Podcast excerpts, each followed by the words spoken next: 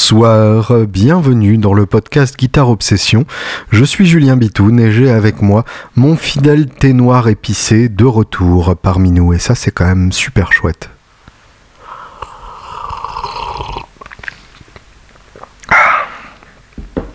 Deux trois trucs sur lesquels je voulais revenir aujourd'hui, éventuellement vous faire écouter des choses que vous n'avez pas écoutées depuis longtemps ou que vous n'avez pas écoutées tout court. Hein. Ce sont des choses qui arrivent forcément, vu le nombre d'albums sortis depuis le début de l'invention de la guitare électrique, qui est à peu près le moment où la musique devient intéressante. Eh bien, euh, ça représente quand même pas mal de choses à se mettre entre les oreilles et du coup, forcément, il y a des choses qui nous échappent. Je me mets euh, complètement dans ce lot-là. Euh, j'ai passé ma vie à écouter de la musique et à collectionner des disques et à collectionner euh, des titres dans ma tête et j'en découvre encore tous les jours.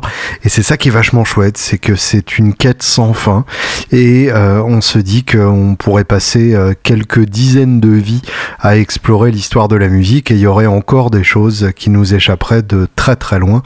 Donc merci les gens d'avoir fait autant d'albums et autant d'albums passionnants je voulais commencer donc par l'actualité directe avec la mort de Greg Lake le 7 décembre.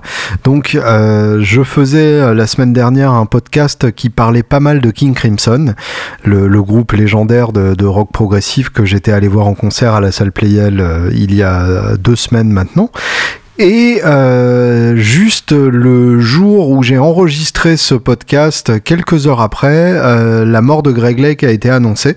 Donc Greg Lake, euh, pour ceux qui n'ont pas suivi, c'est le premier bassiste et chanteur de, King Crimson, celui qu'on entend notamment sur le légendaire album In the Court of the Crimson King, donc l'album le, avec la tête hurlante et avec la très belle voix justement de, de Greg Lake, et avec déjà des, des, parties de basse passionnantes, même si dans mon cœur la base de King Crimson sera toujours associée intimement à euh, monsieur Tony Levin, qui pour moi est, un bassiste absolument sublime et qui a su inventer un style à part entière, euh, cette espèce de basse euh, vibrante et serpent de mer qui, pour moi reste le sommet de la basse progressive. Je l'ai moi-même énormément pompé dans mon jeu, même si je ne suis pas bassiste euh, progressif, à mon grand regret. D'ailleurs, s'il y a parmi vous un groupe de rock progressif qui a envie d'avoir un bassiste euh, qui fait du Tony Levin, ça m'intéresse. Laissez-moi euh, vos, démos et, et, je sélectionnerai parmi les 40 000 demandes qui se proposeront à moi. J'ai beaucoup écouté notamment Tony Levin avec euh, Liquid Tension Experiment, qui est donc un, de ces projets euh, dont j'ai profondément honte euh, d'avoir été fan, mais que j'écoute toujours à l'heure actuelle, puisqu'il n'y a pas de raison que ça change et, la honte ne fait rien à l'affaire. C'est donc le, le, side project de Mike Portnoy et John Petrucci, donc batteur et, guitariste de, Dream Theater à l'époque. Entre temps, euh, Mike Portnoy s'est fait dégager. Et euh, Jordan Rudess au clavier, euh, qui n'était pas encore claviériste de, de Dream Theater à l'époque, mais qui l'est devenu entre temps. Et donc Tony Levin à la basse. Et ces quatre gens-là ont fait euh, des titres euh, un peu où ça se branle avec euh, des plans un peu rapides, mais vachement bien. notamment un titre que j'aime beaucoup parce qu'il y a un gros riff de cette corde bien ramonant qui s'appelle Acid Rain.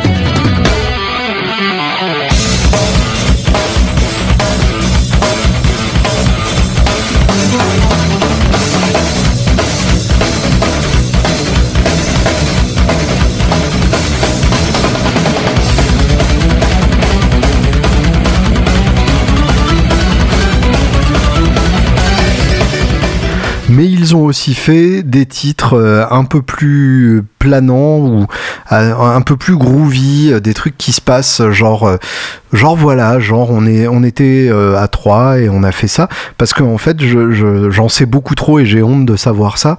la, la femme de John Petrucci a accouché pendant l'enregistrement du deuxième album, Liquid Tension Experiment 2.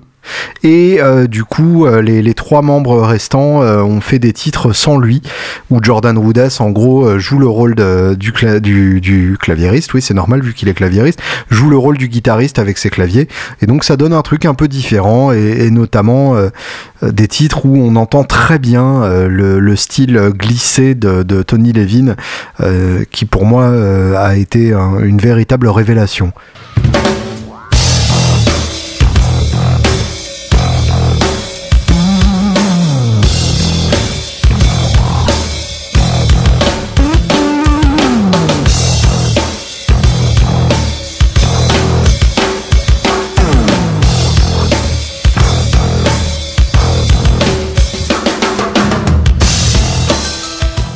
D'ailleurs, on entend aussi Tony Levin euh, sur un, autre album euh, de geek que j'ai énormément écouté, euh, qui est Blacklight Syndrome, BLS, donc pour euh, Bodio Levin Stevens.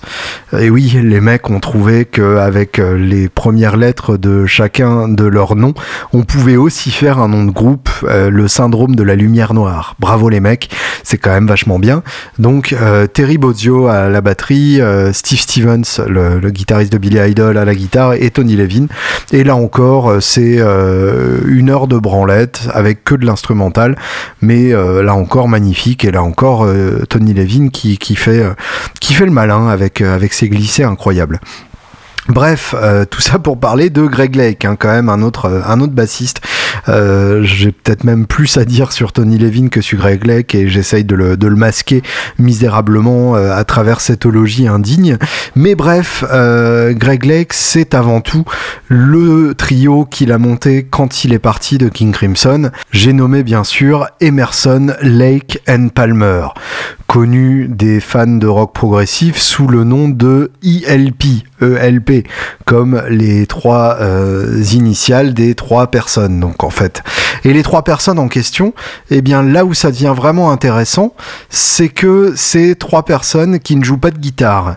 On a Keith Eberson donc euh, qui joue du clavier, qui est vraiment le, showman du groupe, euh, avec son orgue d'église sur scène, euh, qui plantait des couteaux dans ses touches d'orgue pour avoir une touche maintenue pendant qu'il faisait un solo sur les autres touches. Enfin, le, genre de mec euh, qui a rendu le, le claviériste indispensable dans les groupes de rock. Et pour ça, Keith Emerson, on ne te dit pas merci. Greg Lake, donc, à la basse et au chant et Karl Palmer à la batterie. Donc euh, un trio sans guitare. Autant vous dire que j'étais pas forcément convaincu d'entrer, mais je dois avouer que à l'écoute, il y a vraiment des trucs passionnants. Alors ce qui est vraiment intéressant dans, Emerson Lake Palmer, c'est déjà d'une part que c'est un groupe qui a eu une durée de vie très très courte.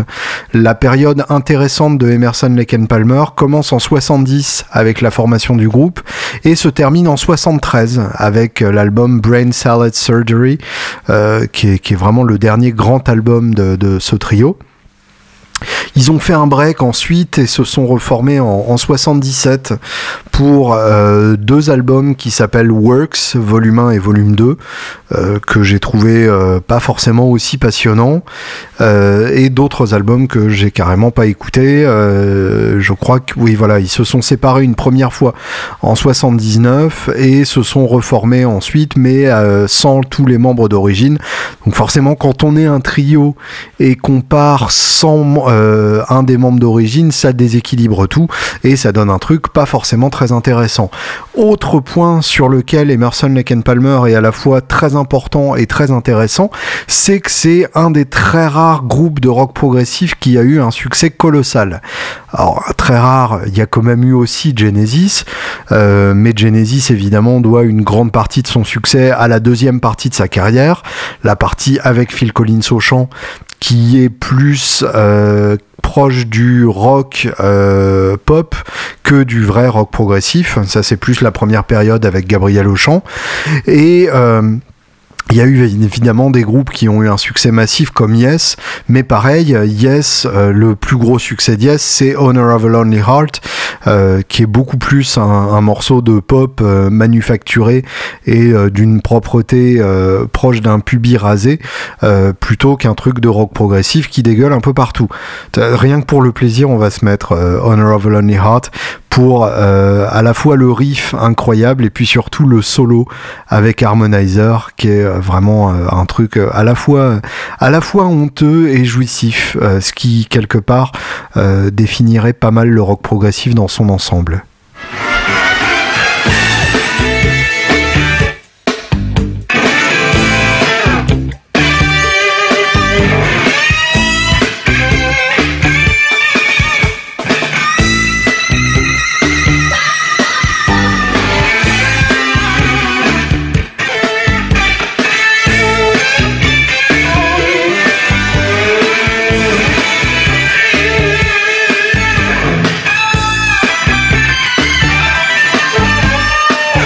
Emerson Lake Palmer, donc en trois ans d'existence, euh, ont eu le temps de sortir quand même quatre albums et quatre albums absolument passionnants et euh, de les vendre ces albums. C'est ça qui est encore plus bluffant. C'est-à-dire que euh, à l'heure actuelle, on estime que Emerson Lake Palmer ont vendu plus de 40 millions d'albums.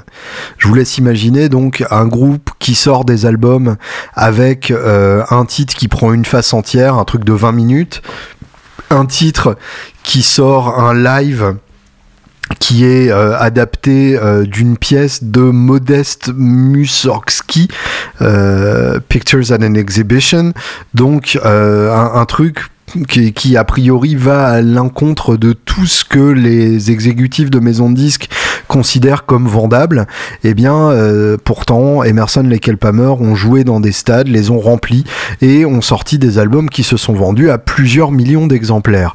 Dès le deuxième album, Tarkus, c'est carrément le numéro 1 en Angleterre, le numéro 1 en Italie, qui a toujours été un, territoire très accueillant pour le rock progressif, et euh, les deux albums suivants, trilogie comme Brain Salad Surgery, numéro 1, numéro 2 pardon, en, en Angleterre, les deux. Euh, aux États-Unis, le succès a, été un tout petit peu plus euh, discret et un tout petit peu plus long à venir, tout simplement parce que euh, le rock progressif à l'époque était beaucoup un style européen. Et d'ailleurs, euh, c'est l'un des rares styles où la France aussi a, eu euh, très largement son mot à dire. Évidemment, Magma est euh, le groupe le plus visible et, le plus important de, toute cette mouvance française du, rock progressif, même si je pense qu'ils détesteraient cordialement cette étiquette, mais voilà, il fallait bien en mettre une. Mais on a plein d'autres groupes passionnants et vous avez d'ailleurs là-dessus des, sites internet entiers consacrés à, ce style et à ces très nombreux groupes. Euh, qui ont connu un succès euh, euh, relatif hein, à l'époque. Évidemment, c'est jamais des, ventes d'albums comparables à celles d'Emerson Lake Palmer, mais c'est des groupes qui ont beaucoup tourné, qui ont influencé pas mal de monde et qui gardent à l'heure actuelle un, following de fans assez impressionnant et, qui n'a rien à voir avec le, manque de fidélité des fans d'autres styles. Les fans de rock progressif sont des grands malades, connaissent tout sur les groupes qu'ils aiment et c'est aussi pour ça qu'on a des sites internet aussi détaillés, c'est que en général ce sont des geeks et c'était évidemment parmi les premiers à se mettre à internet. Et du coup bah, parmi les premiers sites internet on avait des annuaires de rock progressif et évidemment ils ont tout de suite compris l'intérêt euh, de, ce nouveau média et euh, de la manière que ça permettrait de, partager la musique. Et du coup, on avait très vite des, sites sur le rock progressif avec des extraits en real player, pour ceux qui ont connu ce, format infâme, euh, qui s'ouvrait quand on cliquait sur le lien. Enfin, des, trucs vétustes, mais finalement très, très émouvants, puisque ça respire la passion par tous les ports. donc, les quatre premiers albums d'Emerson Lake Palmer, qui sont encore une fois les, les albums intéressants. Le s'appelle tout simplement Emerson Lake Palmer avec une jolie colombe sur la pochette et euh, avec un espèce de, de gloubi-boulga vert avec une oreille dedans, euh, comme si euh, Pink Floyd n'avait pas eu l'idée avant. Et le deuxième album qui pour moi est, le plus intéressant et, et mon préféré, qui s'appelle Tarkus. Ou Tarkus, euh, comme vous voulez, euh, qui a lui aussi une pochette assez troublante, puisqu'il s'agit d'un euh, armadillo, enfin d'un hein, armadillo. Comment ça se dit en français, par exemple? Un tatou, voilà.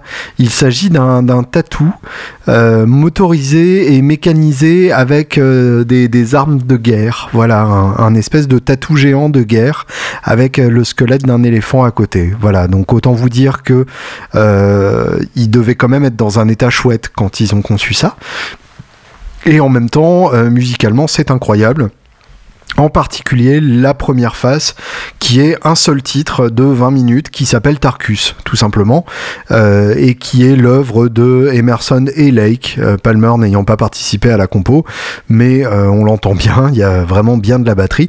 Et c'est c'est intéressant parce que on n'a pas l'habitude d'écouter du rock progressif sans guitare et là pour le coup ça prend vraiment une nouvelle dimension avec avec la place que prend à la fois la basse et les claviers une fois que la guitare n'est plus là. Cela dit, euh, quand on écoute Magma aussi, la guitare n'a pas un rôle très important.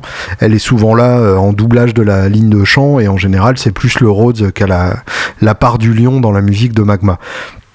Bref, Tarkus, donc, euh, évidemment, un morceau en 7 parties, puisque sinon c'est pas drôle, et un morceau de 20 minutes, donc, euh, qui, qui est encore à l'heure actuelle un espèce de d'hymne national euh, informel des, des, fans de rock progressif. Et je dois avouer que c'est un titre qui m'a énormément plu. je me permets de vous le faire écouter à la fin de, de cette courte rétrospective. après Tarkus, donc, trilogie, avec le, le visage des trois musiciens, que j'ai trouvé intéressant aussi, mais je suis moins rentré dedans. Et par contre, le quatrième, euh, Brain Salad Surgery, ça c'est encore un très très grand album. Euh, là, pour le coup, le, visuel est carrément magnifique. Euh, c'est tout simplement l'œuvre de Giger, Giger, je ne sais pas comment ça se prononce, le, le, fameux artiste qui est derrière Alien, avec ses œuvres post-punk, post, non pas post hein, puisque c'est en 73, c'est raté. Euh, post-apocalyptique plutôt, euh, avec ce côté euh, organico-mécanique, avec des machines, mais avec des crânes, enfin, truc, truc bien barré et, magnifique à la fois. Et sur cet album, donc, on a là encore un, titre qui remplit toute une face, la, face B en l'occurrence, avec Carn Evil 9, qui est en quatre parties et qu'il a encore un truc vraiment euh, vraiment passionnant. À noter d'ailleurs que euh, pour cet album, euh, ils ont bossé avec Peter Seinfeld sur les sur les paroles. Peter Seinfeld qui a bossé avec King Crimson. Donc autant vous dire que euh, c'est une famille qui est relativement petite et dans laquelle on retombe souvent sur les mêmes personnes. Donc euh, voilà, en l'occurrence Greg Lake, bah, euh, adieu Greg Lake, merci pour ta participation et putain la gueule de 2006 quand même avec tous les icos qu'on a perdus, c'est quand même assez impressionnant. Hein. Ça a commencé assez fort par, par Bowie, mais les autres se sont pas fait prier non plus pour se barrer comme des lâches. Donc voilà, tant pis, euh, merci. Euh, et après, donc pour euh, pour dire un truc qu'on n'a pas le droit de dire quelque part, c'est que finalement, euh, la carrière de Greg Lake, elle est quand même bien derrière lui. Et euh, au moment de sa mort, c'est pas comme s'il était au sommet de son art créatif. Ce qui en ça le, différencie de Bowie et de Leonard Cohen, qui eux avaient encore probablement deux trois albums fantastiques en eux. Euh, Greg Lake était était parti en solo après ELP et s'est retrouvé dans le All Star Band de Ringo Starr ce qui est à peu près euh, l'une des, plus grandes arnaques du, monde de la musique de ces dernières années. Euh, le principe donc c'est Ringo Starr, euh, que vous connaissez peut-être en tant que batteur des Beatles, qui assemble des gens connus autour de lui, et ces gens-là sont des gens qui ont eu un ou deux hits et qui du coup les font pendant le concert. J'ai par exemple vu Ringo and his All Star Band avec, avec Edgar Winter qui a fait donc euh, Frankenstein, son instrumental au, clavier. Il y avait aussi Rick Derringer, qui a été d'ailleurs le, deuxième guitariste avec Johnny Winter dans le, dans le Johnny Winter Band, euh, qui a fait Hang Sloopy des McCoys, donc le, tube des McCoys et le tube de Rick Derringer euh, à l'époque où il était dans un groupe. Donc voilà, des, espèces de gloires passées comme ça qui viennent se recycler en entourant Ringo Starr. Double problème. summer D'une part, bah, ça fait un groupe qui est pas forcément très cohérent et, euh, et, euh, bah, une sélection de titres euh, qui est pas forcément très cohérente non plus, puisque en gros chacun donne son petit titre et, raconte à quel point il était connu à une époque à travers son titre. Et, et puis d'autre part, surtout, ça fait qu'en fait on vient voir un concert de Ringo Starr, puisque c'est quand même ça l'attraction principale, et que on se retrouve bah, avec un espèce de best-of de la musique oubliée des 30 dernières années. Donc c'est un peu dommage surtout que Ringo Starr euh, continue en parallèle de sortir des albums qui ont quand même un, intérêt euh, pas complètement nul. Je pense notamment à Liverpool 8, qui était un, album intéressant avec des, belles chansons pop. Et c'est dommage que, Ringo n'ait pas eu le, euh, le culot de défendre cet album pleinement sur scène, de l'amener avec un groupe formé pour l'occasion et qui ne défendrait que ce répertoire-là, en piochant évidemment dans son répertoire Beatles, hein, puisque euh, c'est quand même pour ça qu'il est connu. Euh, et, sans les Beatles, il n'aurait évidemment pas eu la même carrière. Mais voilà, il y a, en plus plein de, morceaux intéressants de Ringo en solo. Euh, je pense évidemment à l'album Ringo, qui est un sommet, avec Photograph, qui est écrit avec George Harrison, avec I'm the Greatest qui est écrit avec Lennon. Enfin voilà, euh, des, des, chansons euh, qui, qui, font plus que tenir la route, qui sont vraiment excellentes. Ou euh, des singles comme Back of Boogaloo qui, est, qui est fantastique. voilà, des trucs chouettes. Et, et c'est un peu dommage du coup de, de se retrouver avec ces quelques titres mélangés à, d'autres titres qui n'ont pas grand chose à voir et, et qui n'ont pas forcément grand chose de, de très intéressant. Et, en l'occurrence, en plus, euh, c'est un peu une manière de cacher que Ringo a chanté très peu de chansons des Beatles et du coup de donner l'impression aux gens qui voient euh, un spectacle digne de son. Et en fait, ça ressemble un peu à une arnaque. Hein. Il y en a beaucoup d'autres, mais celle-là est quand même assez gonflée et continue euh, d'exister depuis un grand moment. Donc, j'avais envie de, dire Greg Lake, bravo euh, pour ta carrière de 1969 à 1973. Et après, bah, bravo pour, euh, pour ta vie, hein, mais, euh, mais le reste de ta carrière, c'est pas grave. Merci. c'est voilà, j'ai conscience d'être d'être infect en disant ça, mais aujourd'hui je me sens d'humeur infecte. C'est c'est mon, mon thé qui fait ça. pour calmer les esprits, écoutons tout de suite Tarkus en entier. Non, je déconne. On, écoute euh, un petit passage. Pas les 20 minutes. Non, pas les 20 minutes.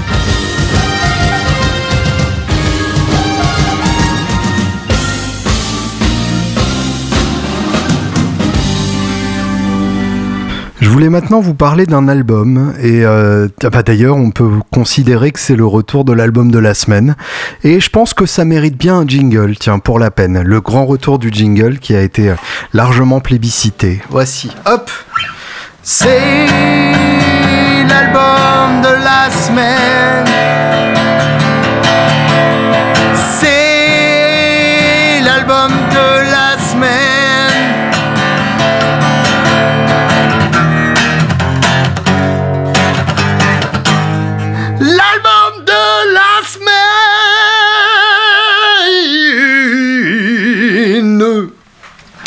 Voilà, je m'attendais pas à trouver ma guitare en dadgad, mais ça m'apprendra à faire le Pierre Bensoussan gonflable euh, pendant mon temps libre. Voilà, j'ai été bien puni et en même temps vous aussi par la même occasion. Et c'est ça qui est cool, c'est que du coup, euh, quand, je me punis, vous êtes puni aussi et tout le monde est puni et tout le monde a l'impression que, que c'est du Sonic Youth et en fait la différence c'est que Sonic Youth c'est plutôt bien fait. Donc euh, trêve de suranalyse d'analyse, je voulais revenir sur un album qui est sorti il y a moins d'un mois, qui est Hardwired to Self-Destruct.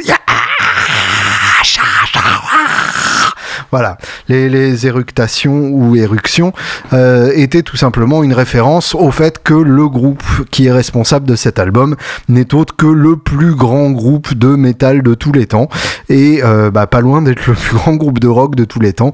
En tout cas, un des groupes de rock les plus importants euh, de l'histoire et euh, euh, probablement celui qui intéresse le plus de monde à l'heure actuelle. Et ça, c'est quand même plutôt chouette. C'est bien évidemment Metallica.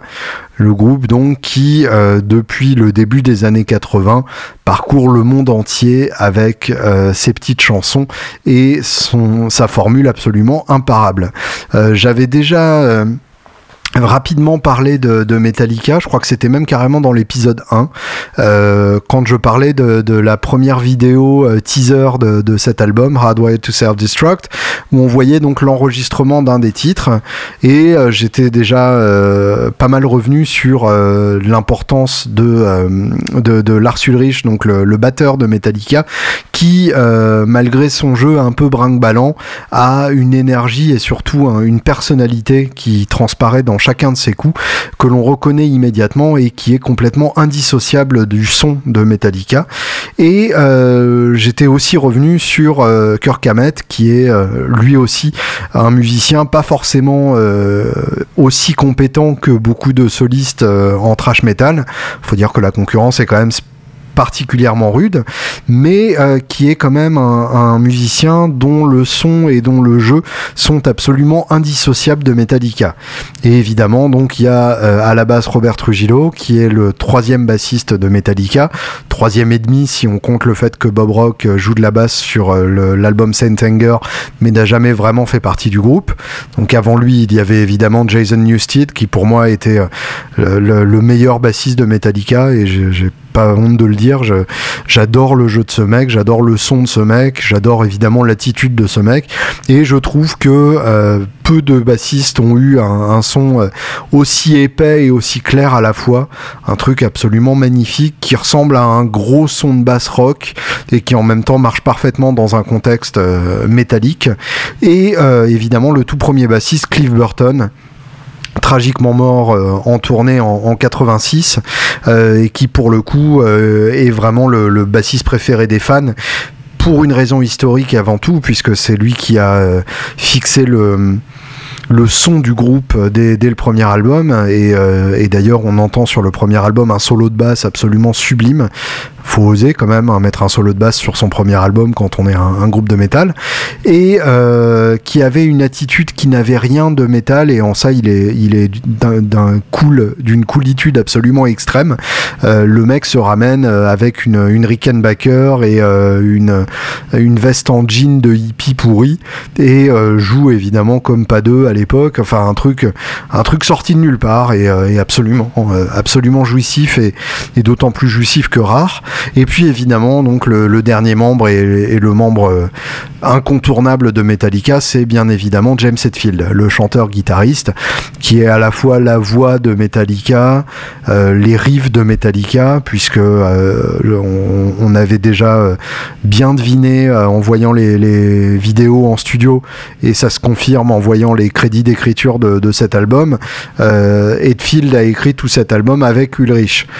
Trujillo a un crédit d'écriture sur un titre et, euh, et Ahmet n'apparaît nulle part. Donc sur 12 titres, ça vous laisse quand même une idée de la manière dont ça s'est passé. Et effectivement, bah finalement, euh, on, voit bien que euh, Ahmet et, et, Trujillo ne manquent pas au son du groupe. Il y a, un truc absolument euh, implacable qui se passe quand, euh, Ulrich et Edfield sont dans la même pièce, et bah, ça donne un truc magnifique. Edfield, évidemment, l'une des plus belles mains droites de l'histoire du rock et de l'histoire du, du métal. un mec qui fait des allées simples à une vitesse où beaucoup d'entre nous sont même incapables de faire des allers-retours. Donc un, gars qui doit quand même avoir une, capacité euh, masturbatoire assez, euh, passionnante. Euh, le nouvel album, donc Hardwired to Self-Destruct, qui arrive quand même 8 ans après Death Magnetic, qui était l'album précédent qui était lui-même euh, l'album du retour pour Metallica, puisque euh, Metallica a connu quand même une grosse période de, passage à vide.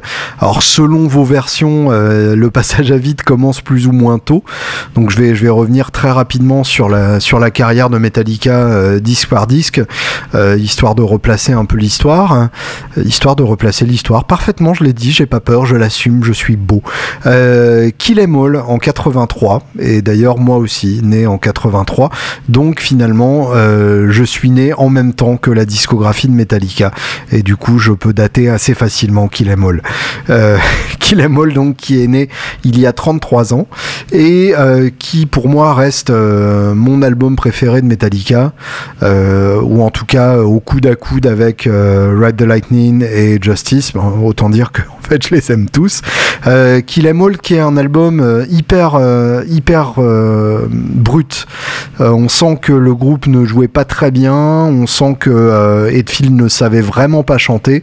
Euh, on voit sur les photos qu'il s'explosait les boutons devant la glace sans se laver après. Enfin, vraiment, limite plus groupe de punk que groupe de métal, mais avec les, plans déjà trash metal classiques qu'à l'époque donc il, et qu'à l'époque il ne considérait pas encore peut-être euh, comme comme trash metal à proprement parler. C'est-à-dire que euh, il conjuguait les influences de la new wave of British heavy metal donc Iron Maiden et évidemment surtout Judas Priest et euh, le, punk américano-britannique qui commençait aussi à se développer à l'époque pour les tempos rapides donc toute la scène euh, dans, dans, le sillage des Ramones, mais avec des groupes euh, évidemment un tout petit peu plus hardcore, et euh, en ont fait donc leur mélange bien particulier.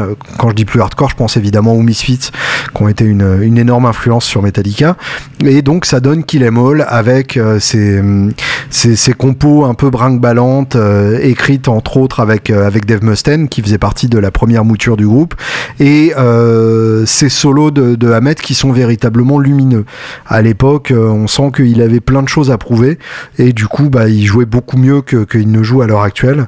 Et euh, ce sera d'ailleurs, je, je prends un peu d'avance sur ma propre réflexion, mais euh, c'est ma principale euh, critique à l'égard de Hardwired to Self-Destruct. Euh, Ride the Lightning, donc en 84, euh, qui est la continuité de Kill Em All, mais en un tout petit peu plus apprivoisé. le son est plus épais, parce que les, sons de guitare de Kill Em All, c'est intéressant aussi. C'est des sons très peu saturés et très riches en médium. Donc en fait, on a, on a un côté agressif de l'attaque, mais le son est plus hard rock que metal. Et du coup, ça donne un mélange assez rigolo. Ride the Lightning, pour le coup, on se rapproche déjà du son métal, même si ça reste bien chargé en, médium. Et euh, on a des, compos absolument magnifiques euh, là-dessus.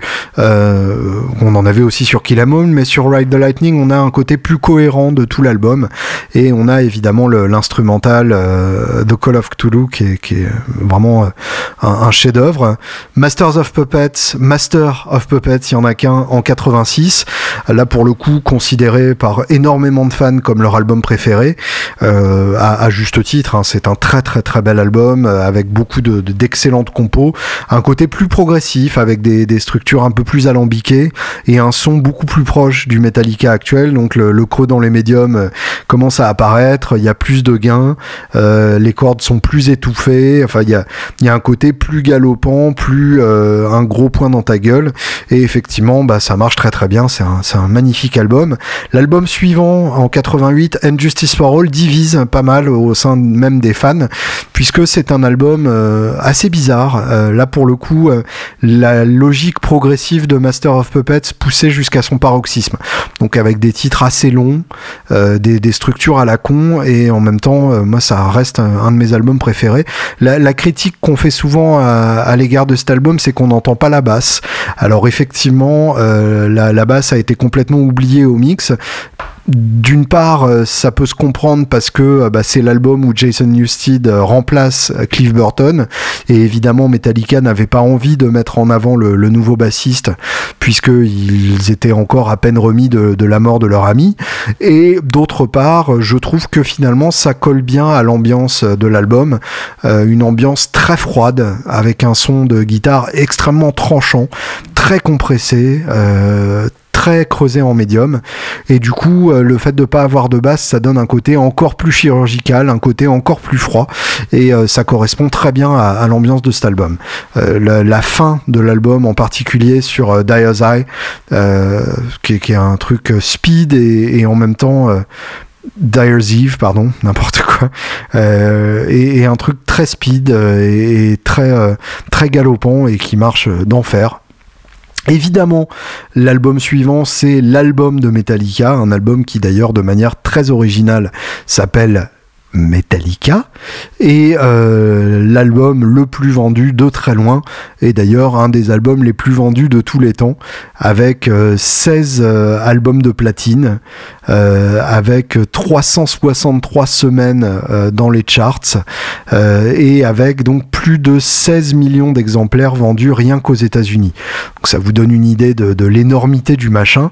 Donc un album qui date de 91 produit par Bob Rock qui fait sa première apparition apparition euh, au sein du groupe, enfin aux côtés du groupe. Hein. il n'est pas encore en train d'essayer de, remplacer le, bassiste à l'époque, avec donc des, mm, singles énormes. Enter Sandman évidemment qui euh, ouvre l'album, les deux ballades qui divisent énormément les fans, donc euh, The Unforgiven et Nothing Else Matters, et en même temps des trucs qui envoient tellement dans la gueule qu'on peut difficilement leur reprocher de s'être comment dire de s'être calmé entre temps. Euh, Sad But True, qui est toujours un grand classique sur scène. Pareil pour Wherever I May Roam. Des titres un tout petit peu moins connus, mais qui pour moi sont vraiment euh, des indispensables de Metallica, comme Of Wolf and Man, qui est un, très très beau titre aussi. Et, euh, du coup, bah, un album qui, reste pour beaucoup comme l'album qui leur a permis de découvrir Metallica, puisque c'est un album dont les clips passaient en, en, heavy rotation sur le MTV de l'époque, et un album qui a exposé le métal au grand public aussi puisque avant, euh, avant l'album noir, euh, le métal était un, style euh, de niche, et après ça, c'est devenu un style que la plupart des gens avaient écouté au moins une fois dans leur vie. Et d'ailleurs, c'est peut-être ça qui fait que autant de gens détestent cet album, ou en tout cas ont critiqué cet album avec une mauvaise foi assez fantastique. C'est que tout simplement, dès que le métal s'éloigne de, de, de la communauté de spécialistes, eh bien ça dérange. Et tant mieux, c'est pour ça que c'est fait. Donc après Metallica, euh, c'est le début pour moi du passage à vide. Donc on a les albums Load en 96 et Reload en 97, qui sont en fait un seul et même album euh, en deux parties. Reload étant les morceaux qui n'ont pas été jugés assez bons pour être sur Load. Et euh, déjà Load, bah, c'est un album très critiqué, un album beaucoup plus pop, plus blues, plus country. Oui oui, country carrément sur certains titres. et un album aussi autour duquel il y a eu toute une controverse parce que figurez-vous que Metallica s'était coupé les cheveux à l'époque. Non, Sandek, quelle horreur euh, Voilà, genre de truc, euh, on s'en fout. Et euh, ont aussi changé de logo. Non, Sandek, on s'en fout aussi. Et en fait, bah, finalement, quand on les réécoute à l'heure actuelle, les deux albums ont quand même pas mal de belles choses dessus. Je, dois avouer, euh, euh, sous la torture, que je suis assez fan même de ces deux albums, et Reload en particulier, euh, dont j'aime beaucoup certains titres plus country, comme Ronnie par exemple, qui est probablement le titre le moins populaire auprès des fans, mais qui, qui moi me plaît énormément. Saint Anger en 2003, qui là pour le coup est carrément le creux de la vague puisque euh, Jason Newsted s'est barré, euh, le groupe est en thérapie donc comme on le voit dans le dans le film Some Kind of Monster qui apparaît euh, qui, qui accompagne la sortie de Anger et donc c'est l'album d'un groupe qui se cherche mais qui pour moi est aussi intéressant malgré des titres un peu trop longs. Je dois avouer que certains titres auraient gagné à faire 2 minutes 30 puisqu'il y a un côté hardcore quasiment indie et est quasiment amateur dans la production, avec un son de caisse claire notamment qui sonne comme, euh, comme si on, tapait sur un chien à l'intérieur d'une poubelle. Et autant vous dire qu'il faut être très souple pour le faire. Et euh, en même temps, du coup, ça donne une personnalité bien, bien définie à cet album. Et il y a là encore plein de bons riffs, plein de bonnes chansons. Frantic, qui est, un, qui est, un, excellent titre, ou Dirty Window, qui est excellent aussi. Et ensuite, donc, Death Magnetic en 2008, qui euh, marque le grand retour de Metallica, le grand retour sur disque, hein, puisqu'ils étaient déjà retournés euh, euh, sur la grande scène avant ça, ils n'avaient jamais vraiment quitté les, scènes de stade d'ailleurs avant ça, même quand leurs albums se vendaient moins.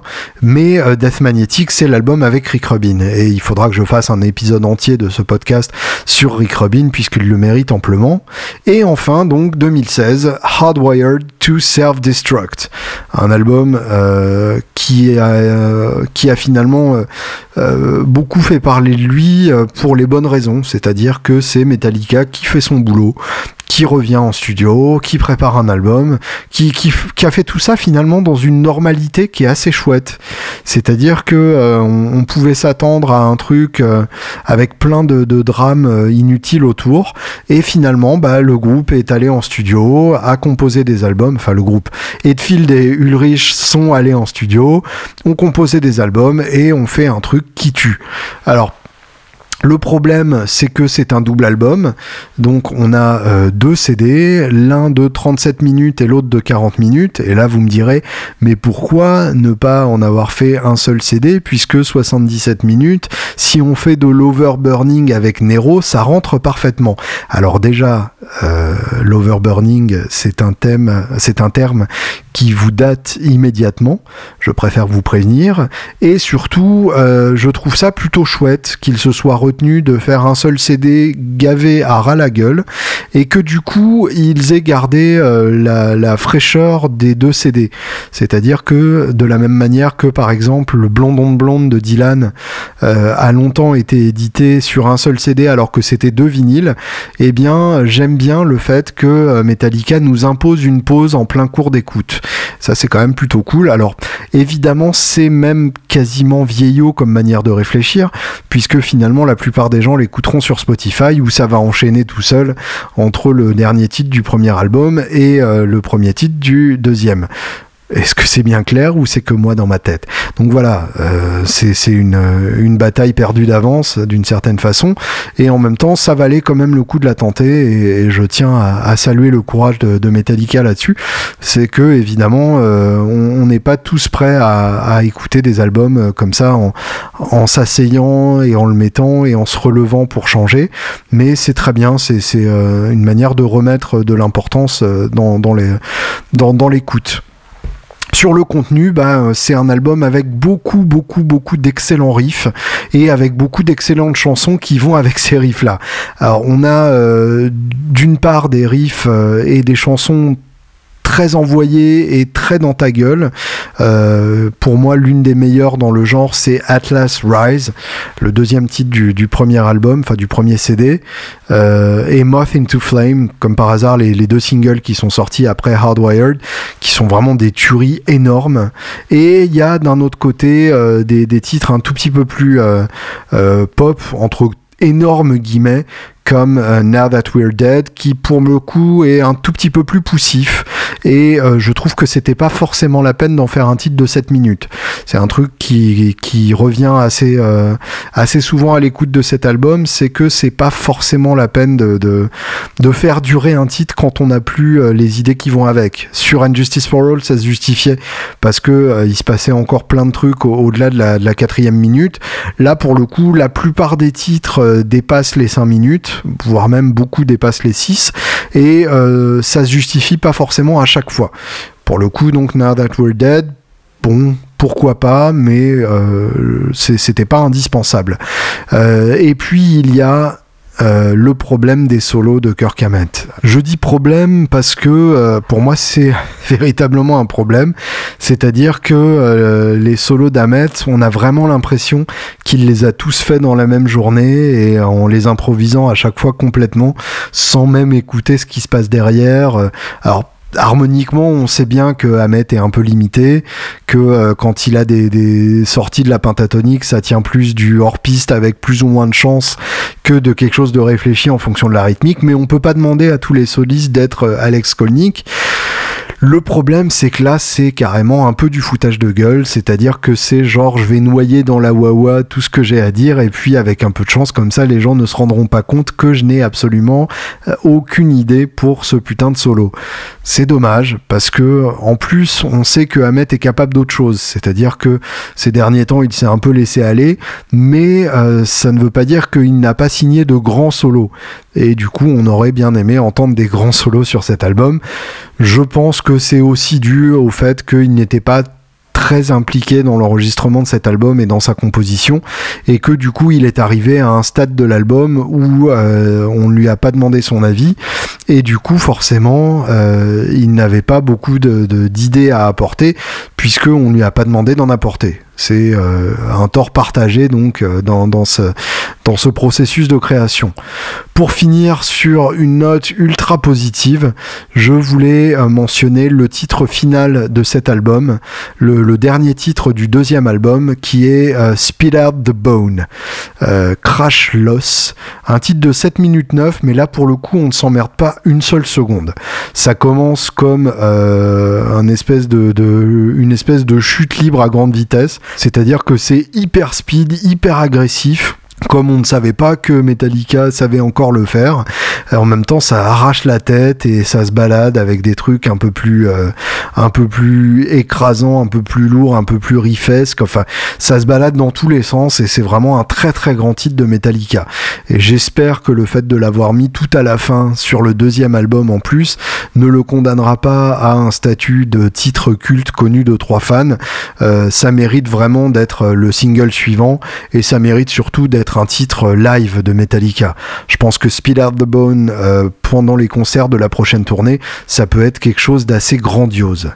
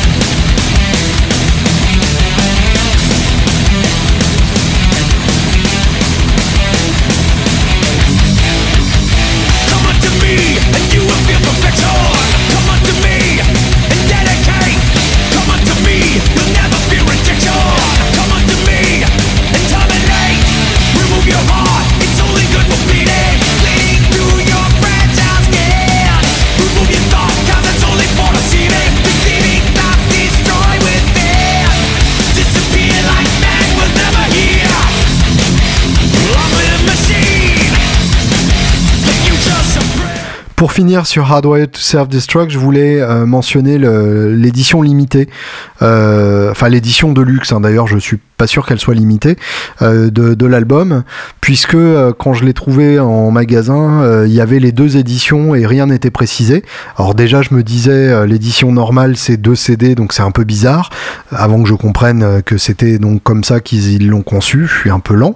Et le deuxième, enfin le troisième CD, du coup, c'est un CD bonus, mais qui mérite amplement l'achat. Euh, déjà, ça commence par Lords of Summer, qui un titre qui était apparu euh, en éclaireur de l'album l'année dernière, qui est vraiment excellent, euh, même si le le texte est quand même un peu dans l'autoglorification et c'est toujours quelque chose d'un peu gênant quand on n'est pas un artiste de rap.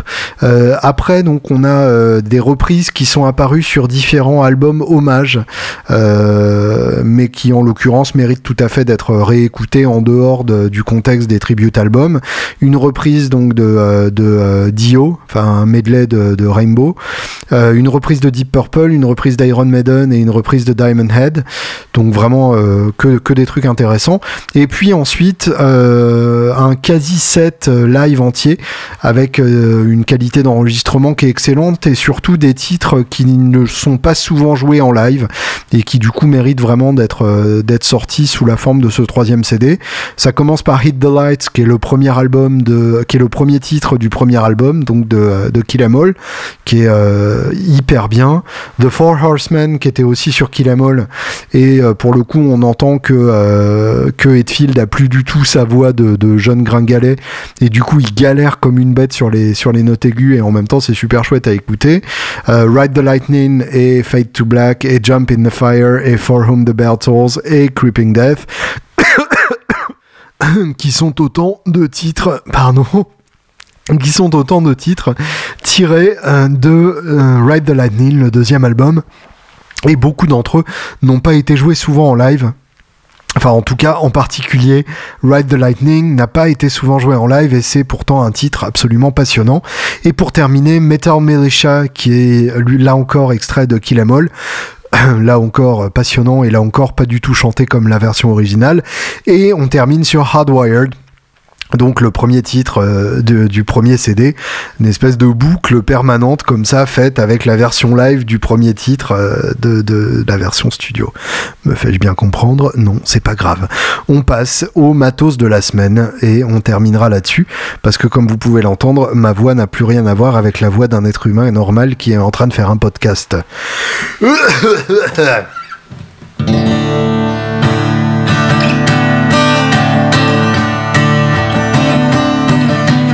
C'est le matos de la semaine. C'est le matos de la semaine. Si je voulais, je pourrais être Eddie Vedder dans un groupe à la Pearl Jam.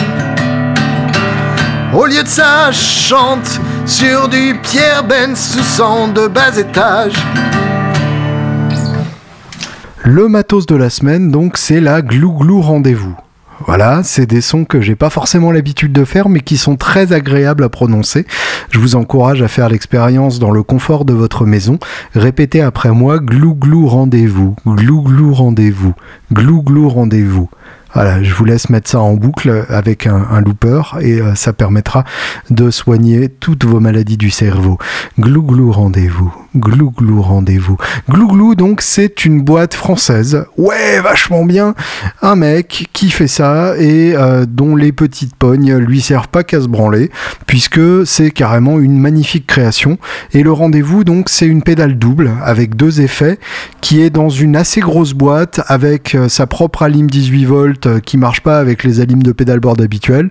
Donc un peu contraignant, faut amener le machin qui fait la taille de 4 pédales et amener la lime avec, mais en même temps c'est tellement bien fait que ça vaut carrément le coup, ne serait-ce que pour l'utiliser en studio, parce que en studio c'est carrément l'arme secrète qu'on recherche tous. Donc double effet, phaser et filter. Là, vous me direz, ces deux effets que j'utilise pas, next. Eh bien non, parce que en fait, euh, c'est un phaser comme vous n'en avez jamais entendu et un filter comme vous n'en avez jamais entendu. À moins que vous n'ayez eu la chance de jouer sur les effets Mutron et auquel cas vous avez déjà entendu un phaser et un filter de ce niveau-là et soit vous avez eu la chance de l'acheter, soit vous regrettez à tout jamais de ne pas en avoir trouvé un en dessous de la barre fatidique des 1000 euros. Et là, pour le coup, c'est l'occasion d'avoir les deux en une. Et là où euh, rendez-vous ou glouglou pardon est hyper malin, c'est que on peut attribuer le LFO et l'enveloppe à un effet euh, précis ou aux deux effets. En d'autres termes, vous pouvez avoir donc le phaser contrôlé par le LFO, donc la, vitesse cyclique, euh, ou contrôlé par l'enveloppe, par l'attaque, euh, ou le filter contrôlé par l'attaque ou par le LFO, ou les deux contrôlés par le même LFO, ou les deux contrôlés par la même attaque. Donc ça permet un nombre de possibilités absolument fantastiques, et toutes ces possibilités-là sont évidemment intéressantes et surtout très musicales.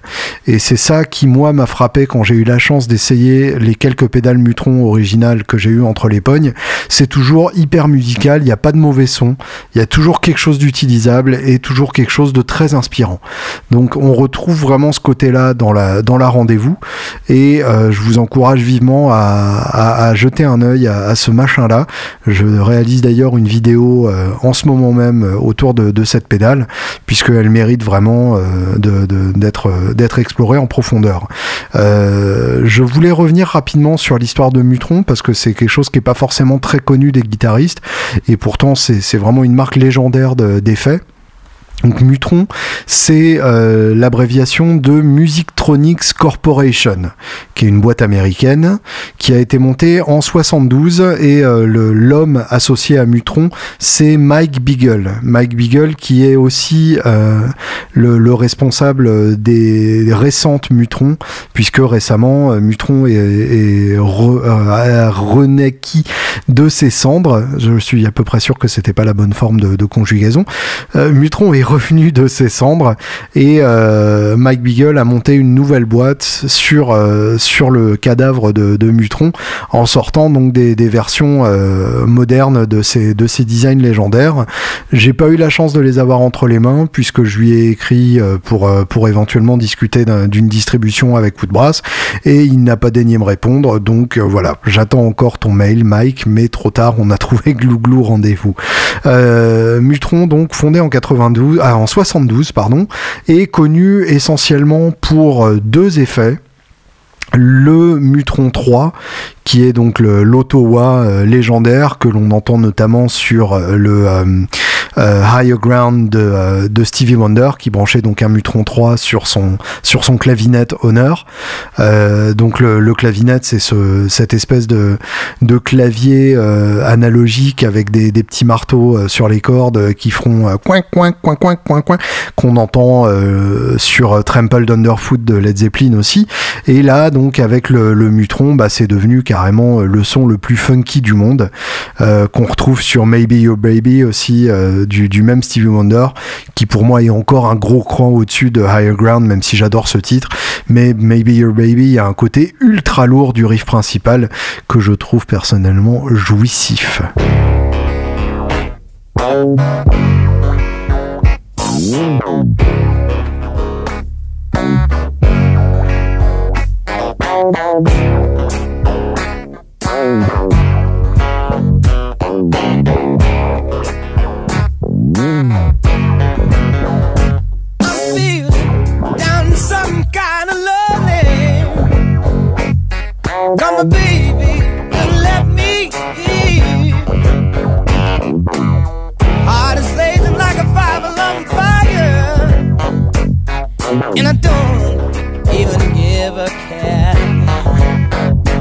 La mort de Mutron est arrivée avec le gizmo.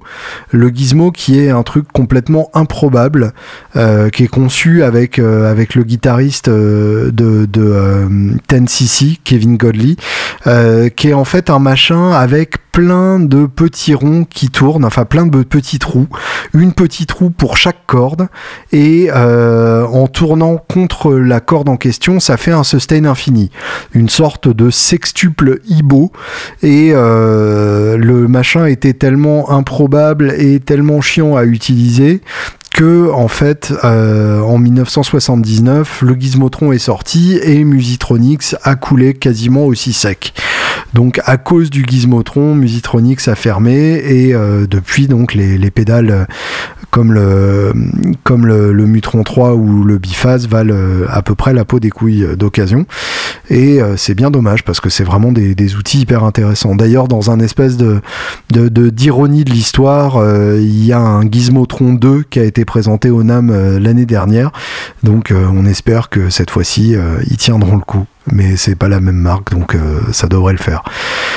Voilà, c'est à peu près tout ce que je voulais raconter aujourd'hui. Et pour vous quitter, justement, je vais brancher ma Silvertone dans le Glue Glue Rendezvous avec euh, un magnatone euh, panoramique stéréo à l'autre bout de la boîte.